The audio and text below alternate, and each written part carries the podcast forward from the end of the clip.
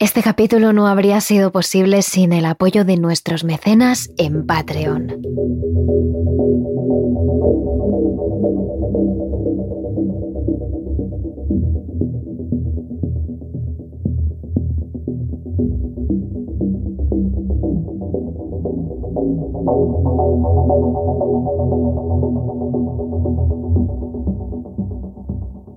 Atar, torturar y matar.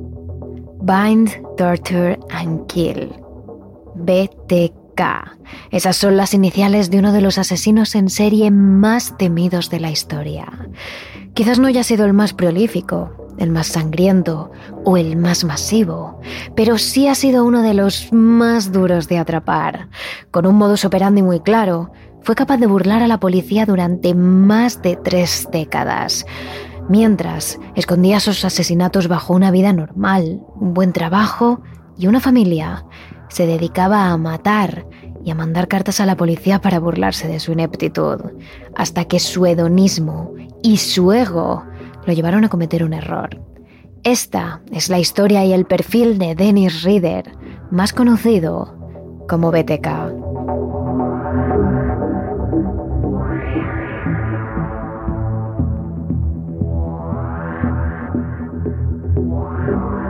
Terrores Nocturnos con Emma Entrena y Silvia Ortiz.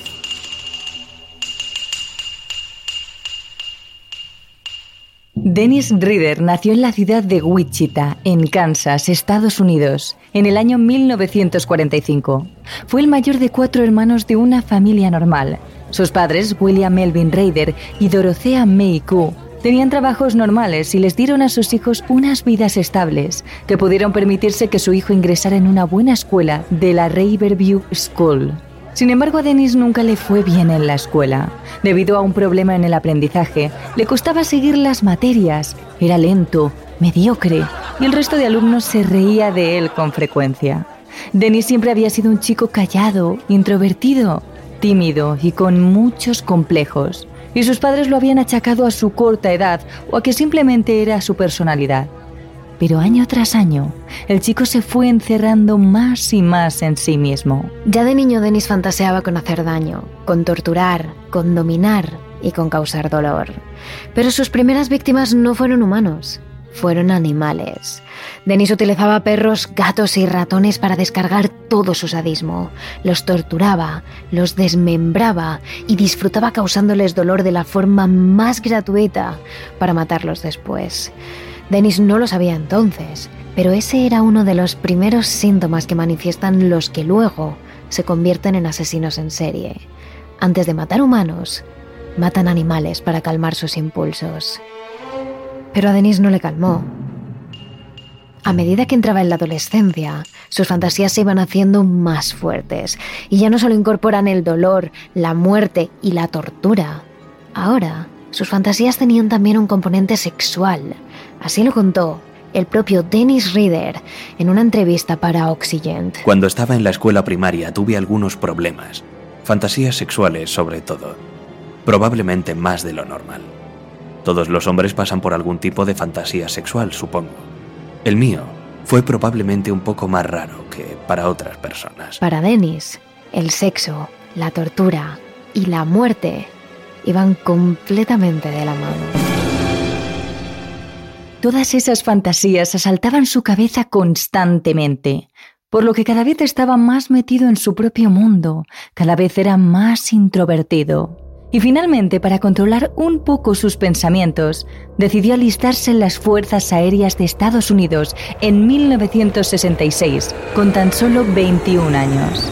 El joven Dennis, un muchacho atractivo, más bien bajito, de pelo negro y rasgos afilados, llegó a trabajar como técnico de aviación y vivió en lugares tan lejanos de Estados Unidos como Corea del Sur, Grecia o Turquía. Y mientras estuvo fuera del país, parece que Dennis Reader mantuvo sus impulsos a raya, pues no hay registros de que atacara a nadie. El problema llega cuando vuelve. Dennis Reader se instala en Park City, un barrio muy cercano a su hogar, a Wichita, y allí conoce a Paula Dietz, una germana estadounidense con la que se casa en mayo de 1971 y con la que tiene dos hijos, Brian y Kerry. Además, en 1973 consigue un título de electrónica, lo que le permite comenzar a trabajar como ensamblador para la Coleman Company. Dennis Reader lleva una vida familiar estable, es un miembro muy activo de su comunidad, voluntario en la iglesia luterana a la que pertenece, el líder del grupo de Boy Scout de su hijo, un buen marido, cariñoso con su hija. Sigue siendo callado e introvertido, sí, pero nadie, nadie podría sospechar en qué se convertiría. Sin embargo, la suerte de Dennis Reader se acaba. En 1973 le despiden y su frustración crece como la espuma. Los deseos de matar y torturar y las fantasías sexuales vuelven a su cabeza. Busca otro trabajo en una empresa fabricante de aviones, pero le despiden antes de que acabe ese mismo año. Lo mismo sucede cuando encuentra trabajo en un supermercado. Reader se siente impotente, rechazado, humillado. Fue entonces cuando pensó en desahogarse, en volver a tomar el control si no de su vida, o al menos el de una víctima. Y fue entonces cuando planeó cuidadosamente su primera matanza.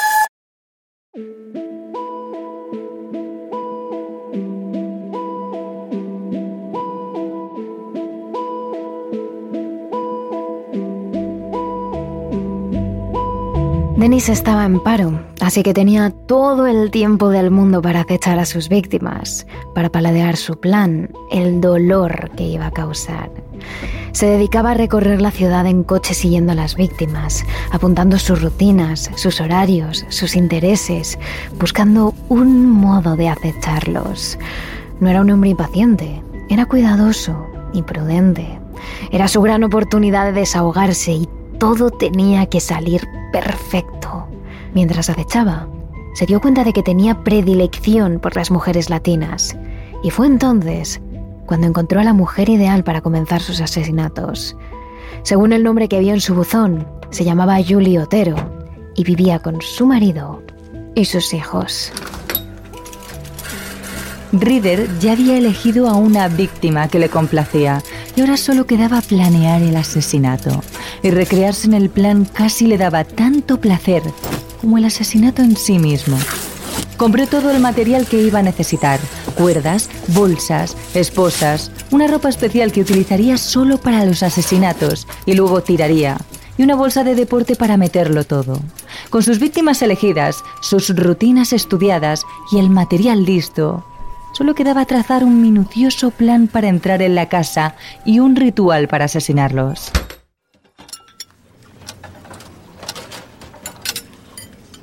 Era 15 de enero de 1974. Eran las siete y media de la mañana y Joseph Otero acababa de llevar a sus hijos mayores al colegio y había vuelto para desayunar con su mujer, Julie, y con sus dos hijos, Josephine, de 11 años, y Joseph, de 9. Los niños estaban medio adormilados, aún preparándose para el día, y su mujer, aún en bata, poniendo los desayunos.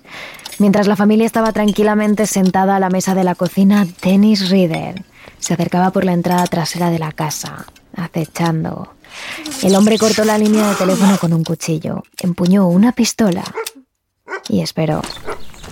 Joseph, el pequeño, Dejó entonces salir al perro y ese fue el momento en el que Dennis Reader aprovechó para entrar a la casa con el revólver en la mano. La familia gritó ante la imagen de ese extraño apuntándoles con una pistola, pero Dennis intentó tranquilizarlos.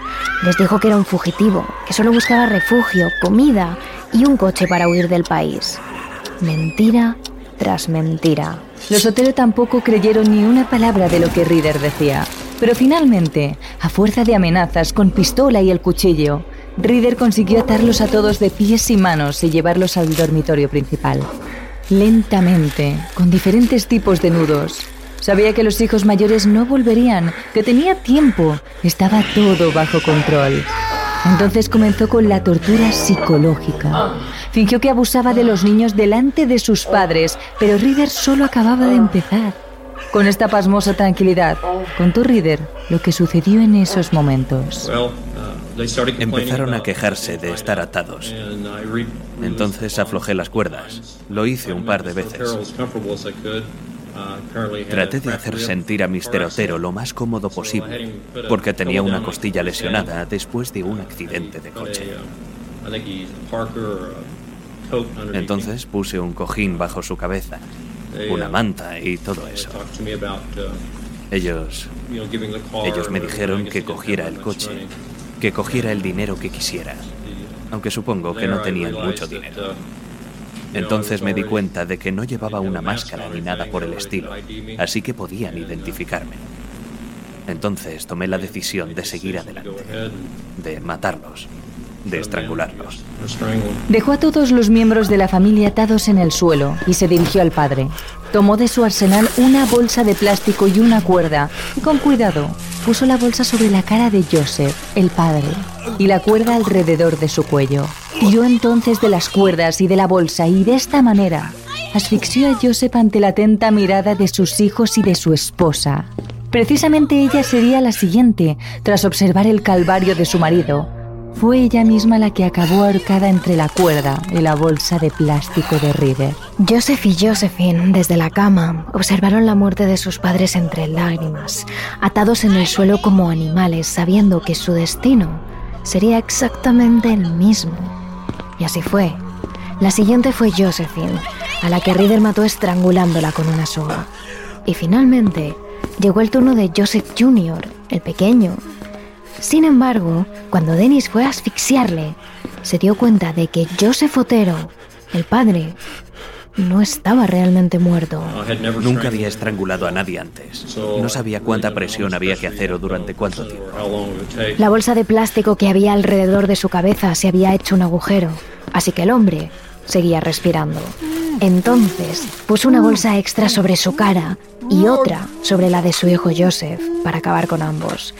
Finalmente se disponía a escapar de la casa cuando se dio cuenta de que Josephine, la niña, también seguía respirando, así que cogió su pequeño cuerpo, aún atado, y lo bajó al sótano. Allí lo colgó de una viga y abandonó la escena. Esta sería la única vez que Ritter acabara con la vida de varones. El resto siempre fueron mujeres, pero también aprendió algo, y es que debía actuar con la cara cubierta Así que a partir de ese día en muchos de sus asesinatos comenzó a utilizar una careta blanca, ovalada, sin rasgos marcada en ella. Una careta que aterrorizaría a Wichita durante tres décadas.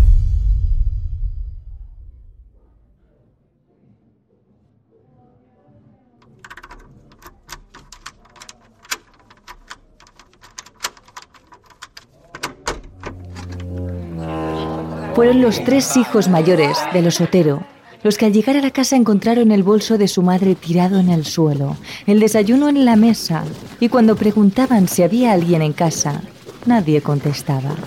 Fue entonces cuando descubrieron la dantesca escena, el asesinato de su familia, y no tardaron en llamar a la policía de Wichita. Cuando la policía llegó a la casa de los Otero apenas podían creer lo que veían sus ojos. Richard Lamunjon, policía de Wichita, y Roy Wentz, reportero del Wichita Eagle, para informe criminal. Encontraron a la señora Otero vestida y boca abajo sobre la cama de su dormitorio, con una soga alrededor del cuello y una bolsa de plástico cubriéndole la cabeza.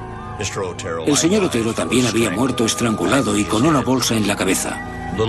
También se encontró al pequeño de los Otero en su dormitorio de un modo similar, con una bolsa en la cabeza. Al cabo de unos minutos, un agente bajó al sótano. Estaba oscuro e iba bajando las escaleras lentamente. Cuando llegó al sótano, fue tanteando en busca de un interruptor y rozó algo que colgaba. Encontró el interruptor y al encender la luz, lo que vio fue a una adolescente colgada del techo con una soga. Los forenses toman pruebas de cada palmo de la casa, pero incluso los agentes más veteranos están aterrados. Saben que la muerte de la familia Otero ha sido agónica y dolorosa y que todo estaba absolutamente planeado.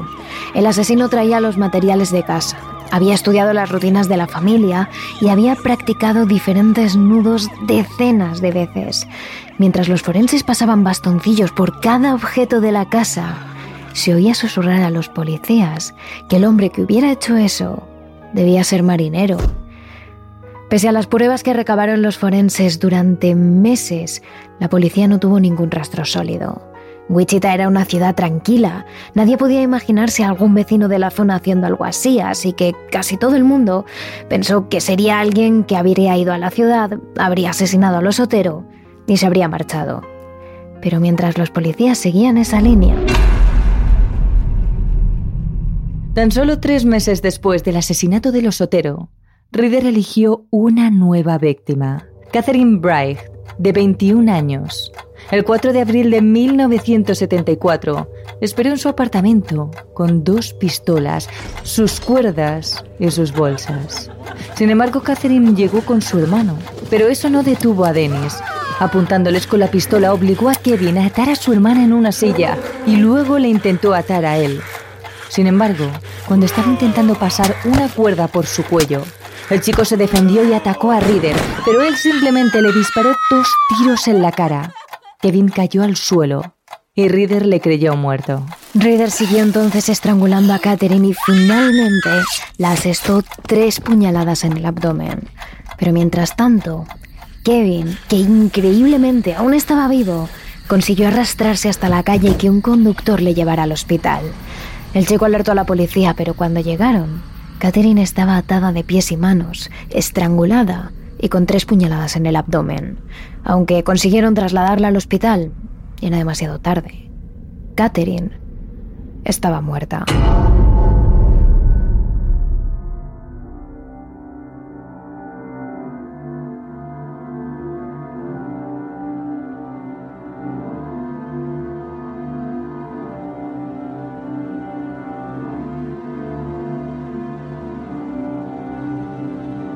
Mientras tanto, la policía de Wichita seguía investigando el crimen de los Otero, un crimen que por su brutalidad se había hecho un hueco en los periódicos locales.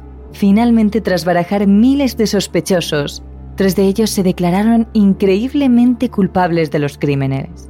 Y cuando esta información se publicó en los periódicos, Dennis Reader se enfureció. Esos asesinatos habían sido su obra, no la de cualquiera. Así que el asesino no dudó en llamar de forma anónima al Wichita Eagle, el periódico local, para decir que si de verdad querían saber quién estaba tras los asesinatos de los Otero, llevara a la policía a la biblioteca pública de Wichita. Desesperados por encontrar cualquier rastro, los oficiales se dirigieron allí. Y en la biblioteca encontraron una carta escrita a máquina y en un inglés con faltas de ortografía. En ella se relatan paso a paso y víctima a víctima los asesinatos de los Otero, incluyendo detalles que solo el asesino podría conocer. La policía no podía creerlo. El asesino estaba pidiendo un reconocimiento por el crimen. Quería que todo el mundo admirase su obra. Y la carta terminaba así. Las palabras claves para mí son atarlos, torturarlos y matarlos. B, T, K. Recordad las iniciales porque las veréis en el siguiente cadáver. Y así nace el apodo de Dennis Reader. B, T, K.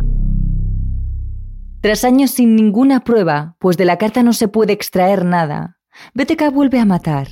En marzo de 1977, Dennis Reader estrangula a Shirley Bian, de 26 años, y la asfixia poniéndola una bolsa en la cabeza. La mujer tiene tres niños en casa, pero BTK decide encerrarlos en el baño, mientras disfruta sexualmente de su madre, para desquitarse a gusto. BTK planeaba matarlos, pero en el momento más oportuno, el teléfono sonó y se salvaron. Así lo describió BTK en una de sus cartas. Tuvieron suerte. Una llamada telefónica los salvó. Iba a atarlos y a ponerles bolsas de plástico en la cabeza, como hice con Joseph y Shirley. Y después iba a colgar a la niña. Oh, Dios mío, qué bonito alivio sexual habría sido. El 8 de enero de 1977 estrangula a Nancy Fox, de 26 años, con un cinturón. Así relató el asesinato él mismo. Aparqué el coche. Fui a su casa y llamé a la puerta para ver si había alguien porque yo sabía que ella llegaba sobre esa hora del trabajo. Pero nadie contestó. Así que entré a la casa por la puerta trasera, corté la línea de teléfono y me aseguré de que no hubiera nadie en los apartamentos de al lado. Entonces la esperé en la cocina. Cuando llegó, le dije que tenía un problema, un problema sexual, y que tenía que atarla para tener sexo con ella. Ella, ella estaba nerviosa. Hablamos un rato. Fumó un cigarrillo. Comencé a organizar mis cosas. Ella dijo, bueno, vamos a acabar con esto para que pueda llamar a la policía. Me preguntó si podía ir al baño y le dije que sí. Y que cuando saliera se asegurara de estar desvestida. Cuando salió, la esposé las manos y la tiré en la cama y até sus pies. Yo, yo también estaba desvestido hasta un grado. Ya no recuerdo si tenía un pie atado o los dos. El caso es que tenía un cinturón. Creo que era un cinturón. Y la estrangulé. Por si fuera poco, tiene la osadía de llamar a la policía desde una cabina de teléfono para alertarles del crimen. La policía de Wichita comienza a darse cuenta de que todos estos crímenes tienen un modus operandi común. La planificación, las víctimas atadas boca abajo, la tortura, la motivación sexual. Pero ni siquiera así los agentes pueden dar con BTK. Así que él hace otro movimiento. En febrero de 1978, BTK envía un sobre a las oficinas de la cadena de televisión de Wichita. En él se atribuye la autoría de ocho asesinatos, todos los que hemos mencionado aquí, y el de una víctima anónima. Además, en el sobre se incluye un boceto de Nancy atada de pies y manos con varios nudos distintos, boca abajo, en su cama, y junto a un poema titulado Oh, muerte a Nancy. Por último, hay una frase que hiela la sangre a todos y cada uno de los policías y periodistas de la sala. ¿A cuántas personas más tengo que matar para que mi nombre aparezca publicado? Gracias a ese boceto la policía averigua algo. Y es que el asesino toma fotos de los crímenes. Es la única manera en la que podría hacer un boceto tan detallado del cuerpo de la víctima. Por lo tanto, fantasea con los crímenes, se recrea en ellos, los revive una y otra vez y de ello obtiene un placer sexual. Por ello sigue un modus operandi tan claro, porque su placer no está tanto en la muerte como en el ritual. Así lo explica Larry Hatherbert, periodista de la televisión de Kansas.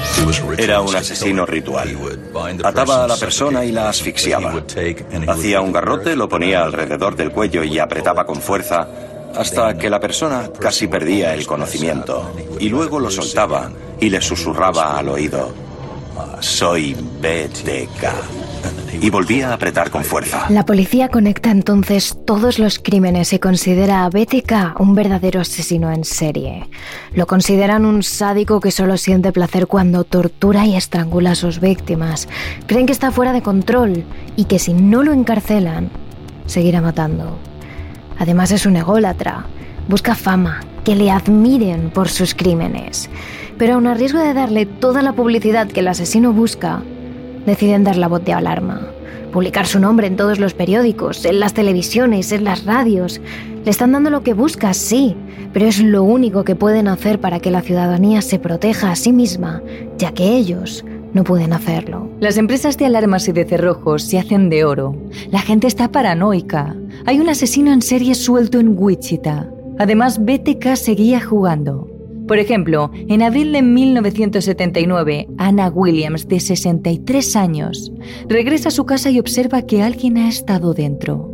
Los cajones están removidos y las cosas cambiadas de sitio, pero poco más. Sin embargo, dos días después recibe un paquete en un buzón que contiene uno de sus fulares, un dibujo de ella desnuda y atada como un animal, y una nota que dice así. Tú no estabas en casa, pero yo sí. BTK.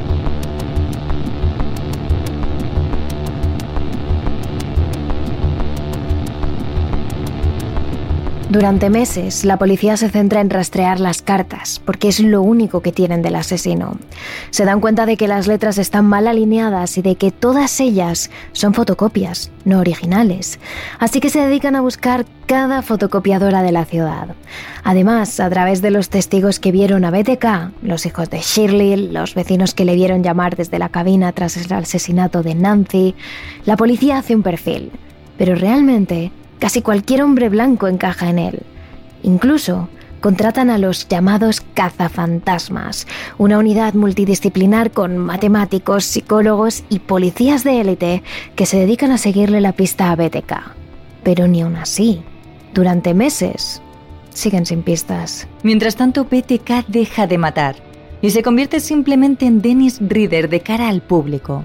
Sigue siendo un miembro activo de la comunidad, un respetado hombre dentro de la iglesia luterana y dirigiendo el grupo de Boy Scout de su hijo. De hecho, BTK no vuelve a matar hasta el año 1985. Según Catherine Ramsland, autora de Confession of a Serial Killer, The Untold Story of Dennis Reader, BTK dejaba de matar por sus compromisos familiares. El hecho de que Reader matase con tanto tiempo de por medio se debía a que, a diferencia de otros asesinos en serie, él tenía compromisos esto es, trabajo y familia. Tenía que hacerlo con mucho cuidado y tenía que ser cuando tenía muchas oportunidades que le permitieran fingir que estaba haciendo algo más, como investigar en la biblioteca para un curso que estaba tomando o pasar la noche en un campamento de Boy Scouts. Siempre tenía que tener una coartada. Eso sí, durante ese tiempo no dejó de acechar a sus víctimas, de buscar mujeres a las que matar y por supuesto tampoco dejó de fantasear con las que ya había matado. Dibujaba sus cuerpos atados, amordazados y desnudos. Recortaba mujeres desnudas de revistas y las dibujaba amordazadas y con cuerdas. Su único placer estaba en el estrangulamiento y en revivir esos asesinatos. Todo mientras mantenía su coartada como padre de familia y hombre respetado. En una ocasión, dijo, Me cuesta controlarme cuando este monstruo entra en mi cerebro. No sé. Quizá ustedes puedan pararle. Yo no puedo. Él ya ha escogido a su próxima víctima. Pero BTK no pudo contenerse por demasiado tiempo. En 1985 volvió a matar. A Marin Heads, de 53 años, la estranguló con sus propias manos y la abandonó completamente desnuda. Hizo lo mismo con Vicky Wergel, de 28, cuyo marido, completamente devastado, llegó a contratar incluso a un detective privado. Durante años BTK fue dejando un reguero de cartas y de pistas a la policía, alardeando de su inteligencia, de que la policía nunca conseguiría cogerle. Incluso les tildó de ineptos. BTK no solo buscaba el placer que le daba estrangular, torturar y matar a sus víctimas, sino salir en los medios, que todo el mundo le reconociera por sus crímenes, que le admiraran. Su ego buscaba fama, pero la policía no se la da. El último asesinato de BTK fue en el año 1991, cuando acabó con la vida de Dolores Davis, de 62 años, a la que secuestró en su casa y estranguló. Después tiró su cuerpo debajo de un puente. Este es el relato que él mismo hizo. La esposé. Le dije que me gustaría coger algo de comida antes de ir y que necesitaba las llaves de su coche. Hablé con ella un rato para calmarla un poco. Entonces, revisé si seguía esposada y busqué dónde estaba el coche. Le dije que iba a coger algo de comida y que me iba a marchar. Entonces volví, le quité las esposas, la até y al final en algún momento la estrangulé. Primero hice unas cosas y luego la estrangulé. Después, durante 13 años, se hizo el silencio. La policía no sabía qué sentir. Por una parte, el silencio significaba que no había más víctimas, pero también que no tenían más pistas y que BTK seguía suelto. El asesino podía ser cualquiera, tu vecino, tu marido, el hombre que se sienta a tu lado en la iglesia. Tú, cualquiera.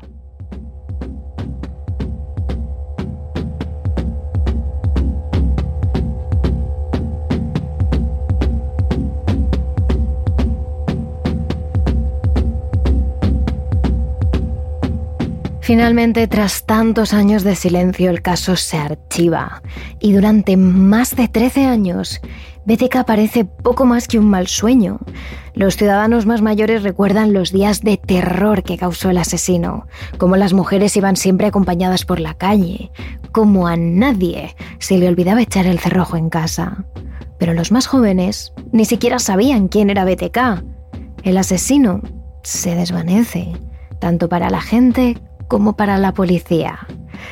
Y así se mantiene hasta el 15 de enero de 2004. Es el 30 aniversario de los brutales asesinatos de la familia Otero y el Wichita Eagle saca un artículo en el que se recuerda el suceso y se hace una cronología de la investigación policial sobre BTK.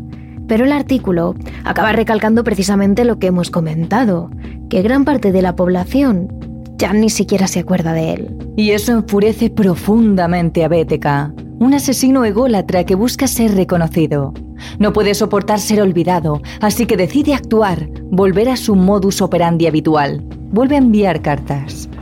19 de marzo de 2004.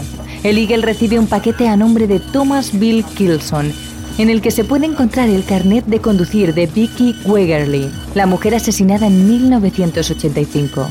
Y lo más impactante, una fotocopia con tres fotografías del cuerpo de Vicky tirado en el suelo. A simple vista podrían parecer iguales. De hecho, al principio los policías creen que se puede tratar de una broma de mal gusto y que las fotos son las que tomó la propia policía en el lugar del crimen durante la investigación. Pero Roy Wenz, el reportero del periódico que siguió el caso de cerca, enseguida se dio cuenta de un detalle. Mirad estas fotos, miradle las manos. Me considero un buen periodista criminalista, así que miré y me fijé en que tenía las manos en diferentes posiciones y la blusa variaba en cada fotografía, así como la postura del cuerpo era ligeramente diferente. Y pensé, Dios mío, la policía jamás mueve un cadáver en la escena del crimen. Estas no son fotos de la policía. Y las iniciales del remitente eran BTK. No había duda. Era BTK. Y de nuevo el asesino comenzó a llenar las portadas. Los periódicos llenaron sus páginas con la noticia sobre la vuelta de BTK, sobre si volvería a matar. El asesino había conseguido lo que quería. Pero la policía también sacó algo en claro. BTK era pulcro, planeaba cada crimen, elegía a la víctima con cautela, no dejaba rastro. Pero su punto débil era su ego. Así que la policía ideó una estrategia. Dieron ruedas de prensa que parecían reales, pero que en realidad eran falsas. Solo eran un método para que BTK se comunicara de alguna forma. Cuanto más se comunicara el asesino, más sabrían de él y más posibilidades tendrían de encerrarle. Y la estrategia da sus frutos. En los siguientes nueve meses BTK deja más de 12 mensajes, incluyendo una sopa de letras en las que se pueden encontrar palabras como técnico, seguros o agente inmobiliario, todas profesiones que permiten a un hombre desconocido entrar a una casa. Así que la policía asume que esa podría ser su forma de llegar a las víctimas. También deja en un buzón al azar un taco de folios en el que cuenta con detalles el asesinato de sus primeras víctimas, los Otero. Y a ese taco de folios lo titula Capítulo 1. Meses después deja en otro buzón el relato de la muerte de Nancy Fox junto a su carnet de conducir y lo titula Capítulo 2. Los expertos lo tienen claro. BTK quiere escribir el libro de sus atrocidades. El 25 de enero de 2005, la policía recibe la primera pista que da sus frutos. Encuentran un paquete acompañado de una carta en la parte trasera de un coche, aparcado delante de una tienda de bricolaje. Preguntando a los empleados de la tienda, dan con una caja de cereales que tiene escondida una nota del propio BTK, en la que le pregunta a la policía si sería seguro enviarles un disquete informático con toda la información de los asesinatos, y que envían su respuesta mediante los anuncios del periódico al seudónimo de Rex, rey en latín. Evidentemente la policía se frota las manos. Saben que un disquete puede contener mucha información que rastrear. Saben que puede ser el detalle que haga caer al sádico BTK. Así que los agentes confiesan afirmativamente tal y como el asesino pide. Además, consiguen las imágenes de una de las cámaras de seguridad de la tienda que grabó al mismísimo BTK depositando el mensaje. Las imágenes no tenían la calidad deseada, así que no pudieron verle la cara, pero sí pudieron averiguar qué coche conducía el sospechoso. Un Jeep Cherokee negro. Un coche que solo tienen 2.500 personas en todo Wichita. Así que con esta información y la que tienen del perfil, que era un hombre blanco, igólatra, de bajos estudios por sus faltas de ortografía, de más de 50 años por la planificación de sus crímenes y el tiempo que llevaba en activo, y poco a poco la investigación se va centrando en una lista muy reducida de sospechosos. Pero en medio de todo eso, el 16 de febrero de 2005, llega eso que la policía había estado esperando con tantísimo ansia. El disquete de BTK. Los oficiales al mando del caso y los periodistas que lo seguían casi no podían creérselo. BTK les había dado su disco. Ese podría ser su talón de Aquiles. Así que la policía no tardó en meter ese disquete al ordenador con un software especial para rastrear todo lo que estuviera dentro. Randy Stone, el informático de la policía de Wichita al mando del caso, no tardó en averiguar que el disquete daba mucha más información de la que BTK quería dar. Su propio nombre. En ese caso, estaba claro que el disco contenía un archivo válido. Pudimos descubrir que, al parecer, en algún momento, el título original de ese documento había sido Iglesia Luterana de Cristo. Quien lo hubiera estado usando se había conectado a un ordenador mediante el nombre de usuario o de cuenta de Dennis. Así pues, hice una búsqueda en Google de la página de la iglesia y justo en el encabezado de la página aparecía el nombre del presidente de la congregación, Dennis Reid. BTK había tenido la desfachatez de editar el disquete que contenía la información sobre sus crímenes desde su propia iglesia, desde su congregación. Esto no sorprende a los criminólogos. Dennis Reader era un hombre de familia, siempre necesitaba una coartada para perpetrar sus crímenes y toda la parafernalia que les rodeaba, y estar trabajando en la iglesia era una coartada perfecta. La policía comienza a vigilar a Dennis Reader, de 59 años, y se sorprenden con su aspecto. Es un hombre mayor, con un ligero sobrepeso y una calvicie incipiente en el centro de la cabeza. Y aunque aún no tiene canas, las gafas redondas que lleva sobre su nariz le dan un aspecto avejentado.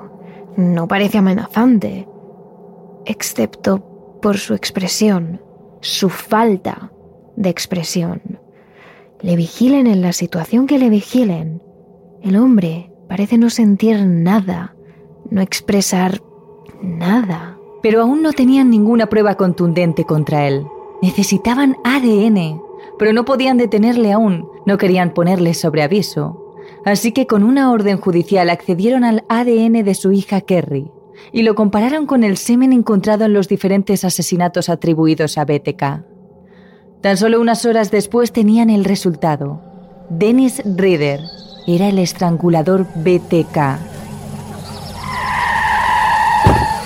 Así que el 25 de febrero prepararon el operativo. Varios coches de policía saltaron a Reader cuando volvía del trabajo para almorzar lo sacaron de su Cherokee negro, lo tiraron al suelo, lo esposaron y le acusaron de ser BTK. Pocas horas después, en la sala de interrogatorios, Dennis Reader lo confesó. Era BTK. Dennis Reader les miró y dijo, soy BTK. Supongo que me habéis pillado, soy BTK. Así de frío, así de retorcido, sin un solo sentimiento, confesó ser BTK. No le importaba. Llevaba años queriendo que le reconocieran sus crímenes, sus obras maestras. La cárcel era poco castigo en comparación con el reconocimiento que le darían los medios, en comparación con su ego. Dennis Reader comienza entonces una de las confesiones más detalladas y terroríficas de la historia. Describe cada caso, cada víctima, cómo las ataba, torturaba y mataba, y se atribuye todos los casos que hemos mencionado aquí. Todo sin ni siquiera arrugar el gesto. La policía definitivamente nunca había visto a nadie tan frío. Finalmente, el 27 de junio, Dennis Reader se declaró culpable de 10 asesinatos, por los que se enfrentó a 10 cadenas perpetuas, la pena más alta que preveía la ley.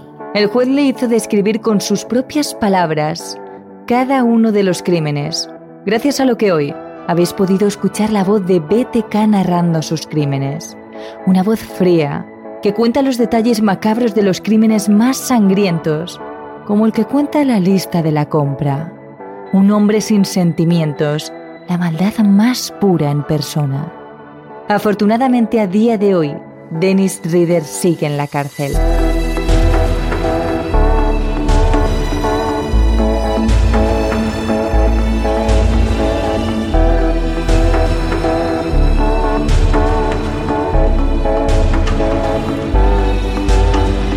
Esta es la historia de BTK, el asesino que aterrorizó a un país entero durante más de 30 años. Pero si quieres saber más, ya sabes que como cada semana tienes contenido extra en nuestro Patreon, donde puedes apoyar este podcast.